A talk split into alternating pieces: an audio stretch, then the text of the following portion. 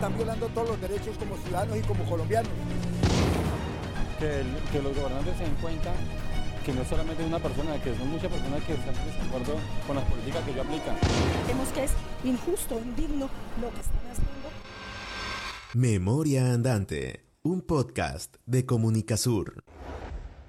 Bueno, saludamos a todos los oyentes de Memoria Andante. Gracias por estar conectados con nosotros y en, en esta, una nueva temporada que ya hacemos, ya pasamos por una etapa, digamos, de la experimentación. La primera temporada nos permitió probar formatos, probar sonidos y ahora con esta nueva temporada esperamos tener un mayor orden, una estructura bien bacana para seguir llevándoles a ustedes información, narraciones e historias muy bacanas para contarles.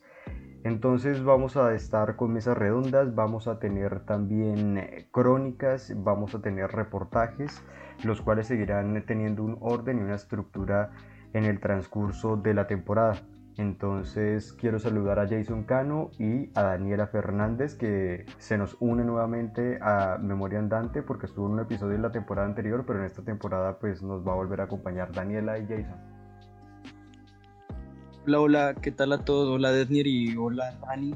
Eh, la verdad contentísimo, contentísimo y emocionado de estar pues ya iniciando nuestra segunda temporada la cual pues sí, como lo dijo usted ahorita Daniel, pues queremos traer cosas muy chéveres, queremos traer experiencias sonoras diferentes y por eso es que hemos elegido como esta eh, diversidad de formatos, ¿no? Que en realidad, por ejemplo, al traer una mesa redonda, entonces que sea algo que aunque tenga debate, que aunque tenga contrastación y todo esto, pues sea algo un poco más charladito, tertuliado, tal, al traerles un reportaje entonces ya algo un poco más, digamos, serio, formal, em, tal vez un poco más, por decirlo, periodístico en el sentido de que pues habrá multitud de fuentes que sean expertas en, ciertos campos profesionales o, o, de las ciencias y bueno, demás. Y pues así mismo con las narraciones, ¿no? Para traerles, digamos, estas experiencias que de lo que se encargan es de crear como esos paisajes sonoros. Bueno, ahora llegó mi momento. Hola a todos y a todas. Un gusto estar aquí nuevamente. Ya extrañaba un poco cómo hacer este ejercicio del podcast y eso, soy personalmente un poco tímida, no se me da mucho, pero bueno, creo que esa es una nueva etapa. Es, mientras entra en confianza. sí, así es. Yo creo que a lo mejor podamos crear ciertas, em, pues ciertos podcasts que sean como más llamativos, ahorita que están en esta nueva temporada, crear unas narrativas como ya lo dijo Jason, y pues espero poder aportar en esta vez, que vamos a hablar de un tema yo creo que ha sido muy controversial y pues le doy el paso a mi compañero Jason para que nos comente un poco. Sí, yo creo que definitivamente hay algo que, que, está pasando y es con lo que queremos abrir esta temporada, dada la coyuntura y todo eso, y es algo que puede afectar a todos los colombianos en realidad. Bueno, que pueden o que lo va a hacer, y es esta nueva eh, reforma tributaria que ya se, se radicó en el Congreso y todo esto, y pues a raíz de esto han habido pues diferentes manifestaciones o reacciones de la gente a lo largo y ancho del país. Distintos medios tanto nacionales como internacionales, regionales y locales pues han estado hablando sobre todo esto de distintas maneras y, pues que esto ha generado pues ya eh, pues ciertas reacciones importantes como lo es la convocatoria para el paro de este 28 de abril. Eh, también pues digamos que en realidad muchas personas en, redes como en Twitter, como en Facebook, como en Instagram y demás pues estén dando diferentes contenidos en torno a la oposición o posiciones a favor pues de, todo esto, ¿no? Em, entonces pues yo creo que definitivamente eso es algo que vale la pena tratar, eso es algo que vale la pena hablar, esto es algo lo cual vale la pena ponerle importancia porque sin duda yo creo que es una eventualidad que va a cambiar la forma en, lo, en la cual eh, pues los colombianos pueden vivir su, su vida financiera dentro del país.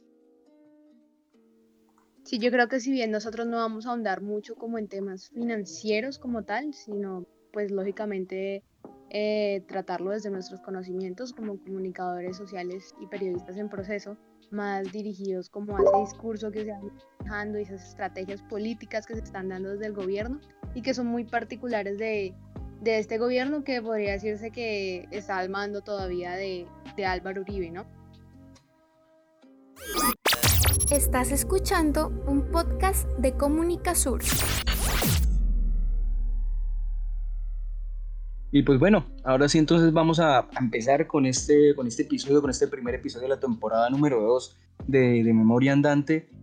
Y pues vamos a hablar sobre reforma tributaria. Yo creo que antes de entrar a hablar sobre en qué consiste la, la actual propuesta de reforma tributaria, pues miremos primero en qué, pues en qué consiste todo esto, ¿no? Y para entender pues toda esta, toda esta eventualidad, toda esta coyuntura y demás, pues hay que, hay, hay que analizar primero que todos los países pues tienen como un sistema tributario, ¿no? El cual consiste en realizar pues fondos o, o, obtener fondos pues para distintas cosas que se requieran en el país, ¿no? Ayudas humanitarias, eh, arreglo de vías, este, el tema de las pensiones también está ahí dentro de todos estos tributos. Entonces, ¿qué es lo que pasa? Normalmente em, hay países y, bueno, la tendencia en varios países es que se gasta más de lo que se está produciendo o de lo que se está recaudando en, esta, en estos sistemas tributarios. Entonces ahí es donde se recurre a, a una, una reforma tributaria que es alterar o cambiar ciertas bases tributarias y demás eh, o ciertas características de, de, este sistema tributario para poder alcanzar ciertas metas a nivel de pues, estos fondos monetarios que poseen los países, ¿no? Em, entonces, digamos que en, esos casos en los que pues, ya el país se ve muy alcanzado para, para, ciertas cosas que necesita hacer y que requieren dinero, lo que hacen es recurrir a una reforma tributaria. Vale aclarar em, que según este, Semana, Semana misma lo dijo en, en una, en una nota que sacó, em, en la cual se hablaba de que desde el 2000 hasta la fecha se han hecho 12 reformas tributarias que esto pues podríamos hablar que ha sido durante todo el, gobierno eh, que ha tenido pues la, ultraderecha con, bueno, con Uribe, luego con Santos, ahora con, el señor Iván Duque, con Ivancho. Entonces pues se ha, tenido todo esto, ¿no? Eh, unas 12 reformas tributarias. Y ahora siento yendo con en qué consiste la, la, reforma tributaria actual, la que fue esto radicada el 5 de abril en el, en el Congreso de la República, pues este, este, este, proyecto lo que, lo que plantea es grabar un IVA, en, por lo menos en servicios públicos de los estratos 4, 5 y 6, que es algo que actualmente no existe, eh, y también ampliar la base tributaria de lo que son, por ejemplo, ciertos productos de la canasta familiar, eh, ciertos servicios, tal y todo esto, para mm, entonces crear pues un fondo que aparte de cubrir ciertos huecos que hay en, el, en la parte pues, financiera del país, también quieren crear un fondo para combatir el cambio climático y, ah, y también quieren añadir un impuesto para los, plásticos de un solo uso, ya sea para disminuir la, la, utilización de esto y que al utilizarse pues también se pueda ganar un fondo para, para, para, pues, para el país, ¿no? Digamos que esto es, esto es denominado como una ley de solidaridad sostenible, que es algo que también creo que vamos a tratar más adelante sobre cómo se está eh, manejando el discurso en torno a, la, a la, promoción de, de, esta propuesta, ¿no?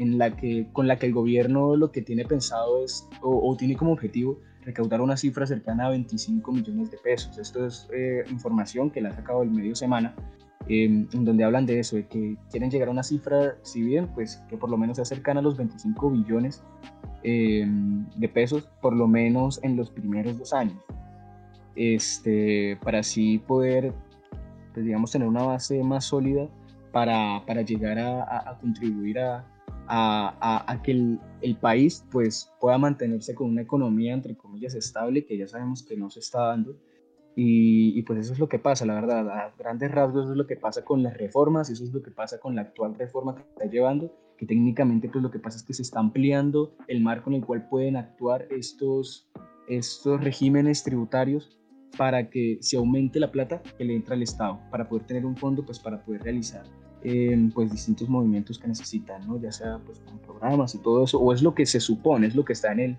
eh, pues en el papel yo creo que esto se ha dado bajo algo como que uno dice, bueno, como que esta gente que se está pensando desde el gobierno, quiénes nos están gobernando y si realmente ellos están visualizando un poco que esto se está dando bajo un contexto supremamente duro para la economía, tanto a nivel mundial como a nivel nacional, ¿no?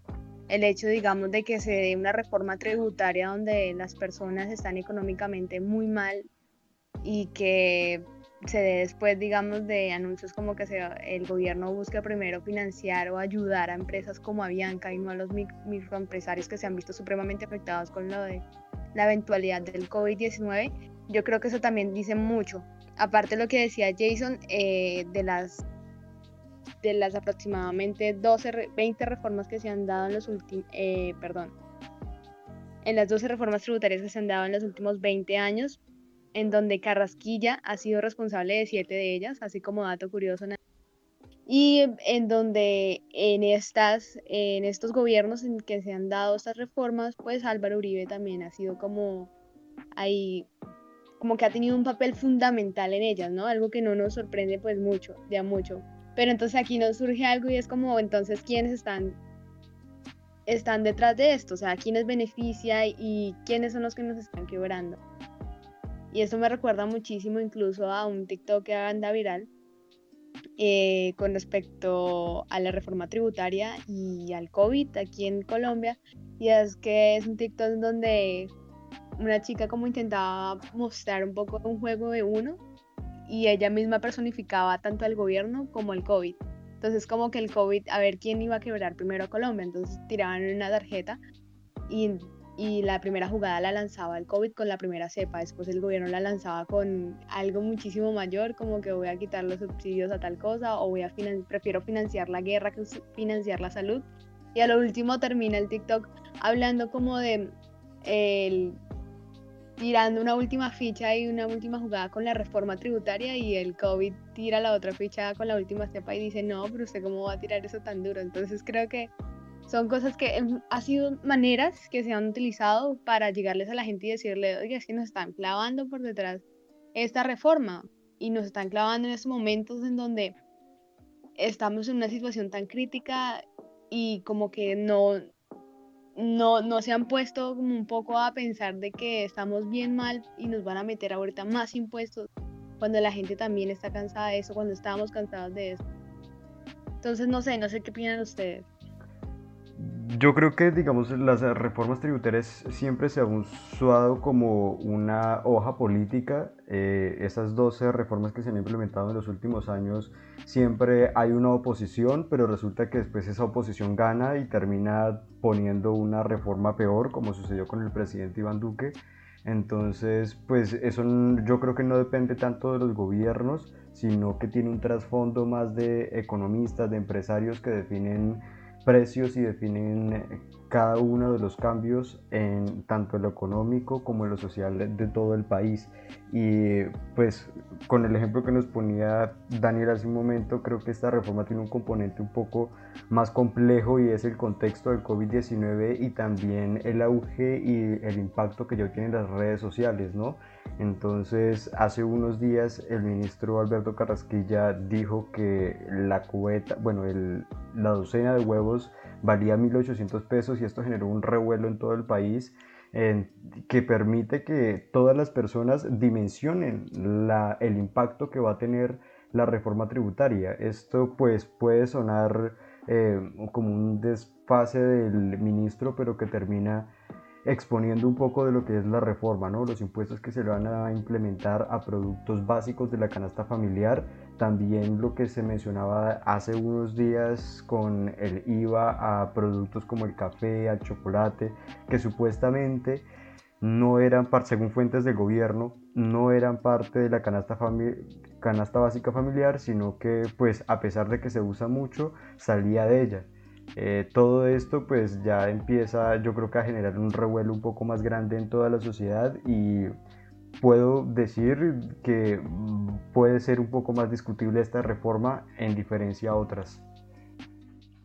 Yo creo que una, uno de los principales puntos por los cuales puede ser inclusive más tanto discutible como polémica es porque por obvias razones, esta es la primera reforma que se da en un contexto tan complejo como lo es, pues en un contexto de pandemia, en un contexto en el cual hay mucha recesión a nivel global.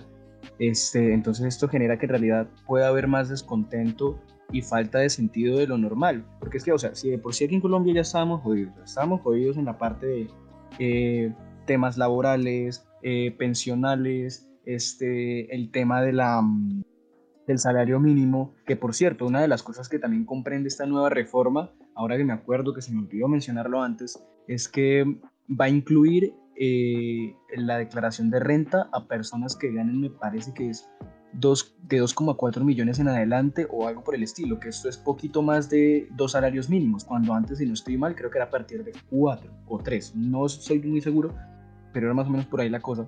Sí, sí, Entonces era es por ahí. El como- estrato medio. El estrato medio es el que Ajá. finalmente va a terminar perjudicado. Ya no es solamente los estratos bajos, sino que ya están empezando a atacar también a las personas que de cierta medida ganan un poco más de, de lo de- del estrato De lo habitual. de lo habitual. Y, y cuando hablamos y cuando hablamos de lo habitual hablamos de un salario mínimo, porque es que Claro. eh, hay mucha gente ganando un salario mínimo y ya con dos uno ya como que se siente en las nubes porque lograr eso aquí en Colombia pues es difícil y que encima entonces ahora le metan a uno una declaración de renta es como, güey hermano, ¿para qué estamos jugando? Yo aquí haciéndole con las uñas y usted gritando. vive bien.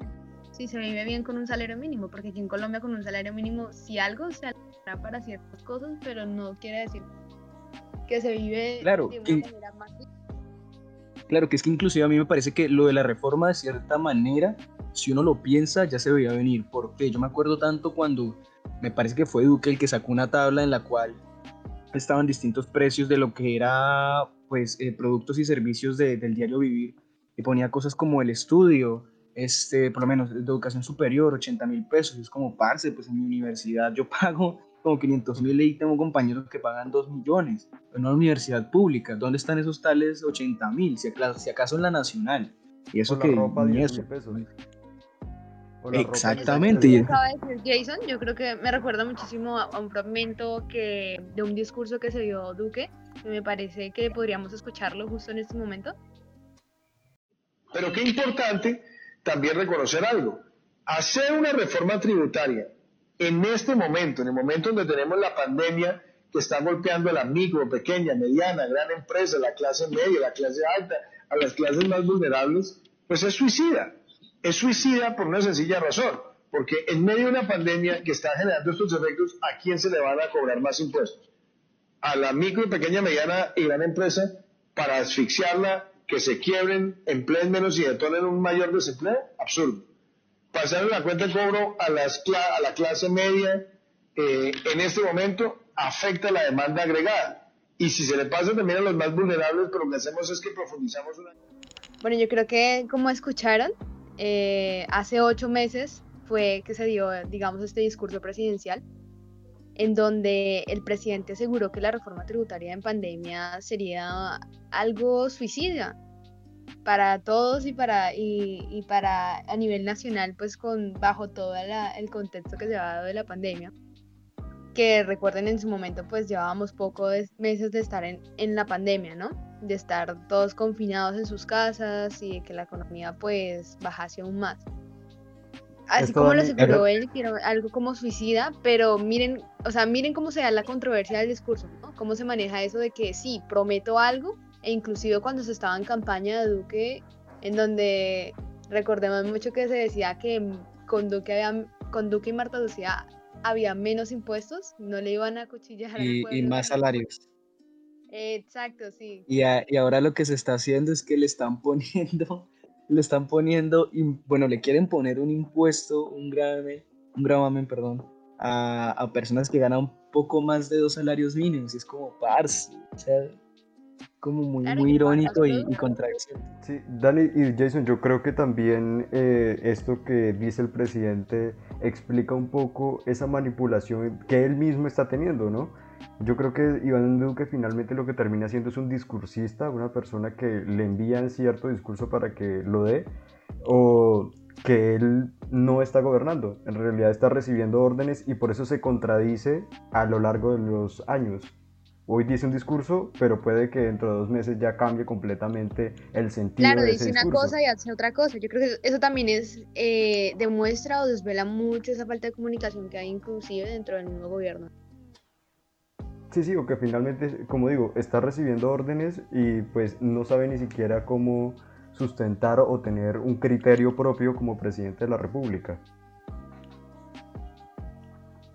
Sí, yo creo que, yo creo que, que eso también lo podemos visualizar mucho con pasado entre ahorita que digamos el centro democrático in- intentado como eh, presentarse como en contra o en oposición a la reforma tributaria, que últimamente, pues, eh, hace dos días, hace tres días, perdón, e inclusive Uribe, pues, lo dijo frente a una entrevista que estaba en desacuerdo por la reforma tributaria. Bueno, no por completo, porque incluso dijo que había algunos artículos que, en definitiva debían cambiarse para que la, reforma tributaria, digamos, eh, pues pudiese darse de una mejor manera y pues terminara ayudando muchísimo más y subsidiando pues a los más necesitados, ¿no? Que era lo que en un inicio pues se, lo que se busca en, con esta reforma. Y lo otro es por lo menos, digamos, Duque también se ha basado muchísimo eh, en unos discursos que quisiera también que escucháramos.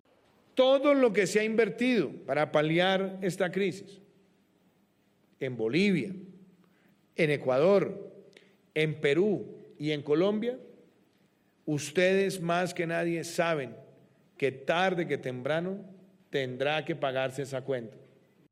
Bueno, no sé si, si lo escucharon bien, pero pues aquí en este audio eh, Duque refuta, o sea, intenta como basarse en una premisa en donde dice, argumenta que si otros países han tomado ciertas decisiones, otras medidas, ¿por qué nosotros no tomar esas, algunas de esas medidas?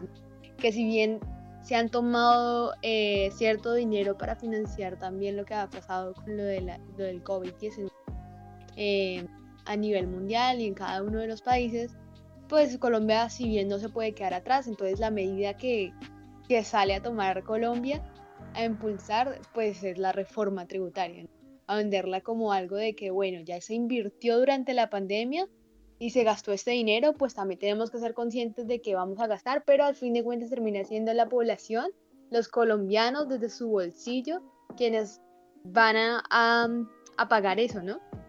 Mientras que, ellos se siguen gastando la plata en tanques de guerra, en publicidad, en ciertos caprichos. Si esto es así, Dani, creo que también Duque en realidad no está afectando como en otros países se ha hecho que se le pone impuestos, por ejemplo Nueva Zelanda, la presidenta de Nueva Zelanda le puso impuestos a los ricos, que son los que finalmente van a terminar contribuyendo para poder superar esta crisis de la pandemia que si bien sí deja unos estragos económicos en todos los países, eso es algo que no podemos negar porque pues obviamente las economías eh, se cayeron, pero es de dónde se saca ese dinero y creo que siempre este gobierno ha tratado de sacar dinero de las personas menos favorecidas y eso es lo que hoy estamos criticando y que Duque no tiene derecho a compararse con otros países cuando está aplicando esas medidas nefastas para la población vulnerable acá en Colombia. Así es, el pueblo es quien más resulta, sobre todo la clase media y la clase baja, por supuesto claro, y, es que y es que además siguiendo pues esta, esta línea de cosas de, compararse con otros países que no tienen como los mismos contextos que tiene Colombia.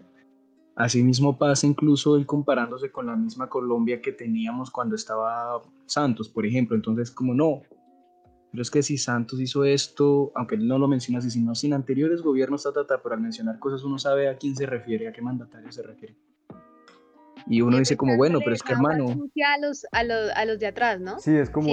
claro, es como desviando la atención. Exacto, sí, siempre creando... Es, es, algo muy particular. Creo que, no recuerdo muy bien si lo mencioné al principio, pero sí es algo como un sello muy identitario de, del centro democrático y de este, de este gobierno de Duque y de, y de Álvaro Uribe, echarle el agua a los que están atrás, ¿no? Porque no pasar la página y de aquí para allá pues lo que se hace, pues bien, pero no, y sobre todo porque por lo menos critican muchísimo lo de los acuerdos de paz. Creo que eh, eso es algo que es notorio, inclusive con la indiferencia pues, que se ha visto de, por parte del gobierno colombiano frente a los acuerdos que se, han, que se han dado de paz, el cumplimiento de esos acuerdos, a la falta de operancia, de de brindarle seguridad también a los líderes sociales que han sido asesinados, los líderes indígenas que hoy en día siguen asesinados. En el Cauca ya vamos siete o nueve líderes indígenas asesinados de lo que lleva ocurrido desde 2021. Entonces yo creo que yo creo que esto, esto también deja, deja ver mucho eh, la clase de gobierno que tenemos. Recuerda que si quieres apoyar este podcast para que podamos hacer más episodios como este, puedes compartirlo en las redes sociales con tus amigos. Y bueno, ya con esto damos cierre a esta primera parte de este tema que es bien importante y asimismo damos cierre a este primer episodio de la segunda temporada de Memoria Andante en donde hablamos sobre la reforma tributaria, en donde hemos tenido la oportunidad de charlar acerca de en qué consiste la reforma, por qué se da, qué afecta, a quiénes afecte, asimismo cómo se trata desde el discurso político, ¿no? cómo se han dado todas estas contrariedades, cómo se ha visto cómo se han dicho, digamos, ciertas mentiras, porque primeramente se ha dicho una cosa y luego ha pasado otra totalmente diferente. Entonces yo creo que pues ya con esto estaría bien como para abordar esta primera parte y no hacer tan largo el, episodio. En el segundo episodio y en la segunda parte de este tema, pues tendremos la oportunidad de hablar eh, acerca de cómo los medios de comunicación tratan todo este tema, cómo lo comunican, valga la redundancia, y asimismo sacar unas conclusiones respecto a todo lo que se ha hablado en la primera y segunda parte. Recuerden que pueden escucharnos tanto en Spotify como en Deezer, también en Apple Podcast y en Google Podcast y en demás plataformas de streaming de audio. Recuerden que pueden seguirnos a través de nuestras redes sociales en Facebook como Comunicasur y en Instagram y Twitter como arroba Comunicasur1.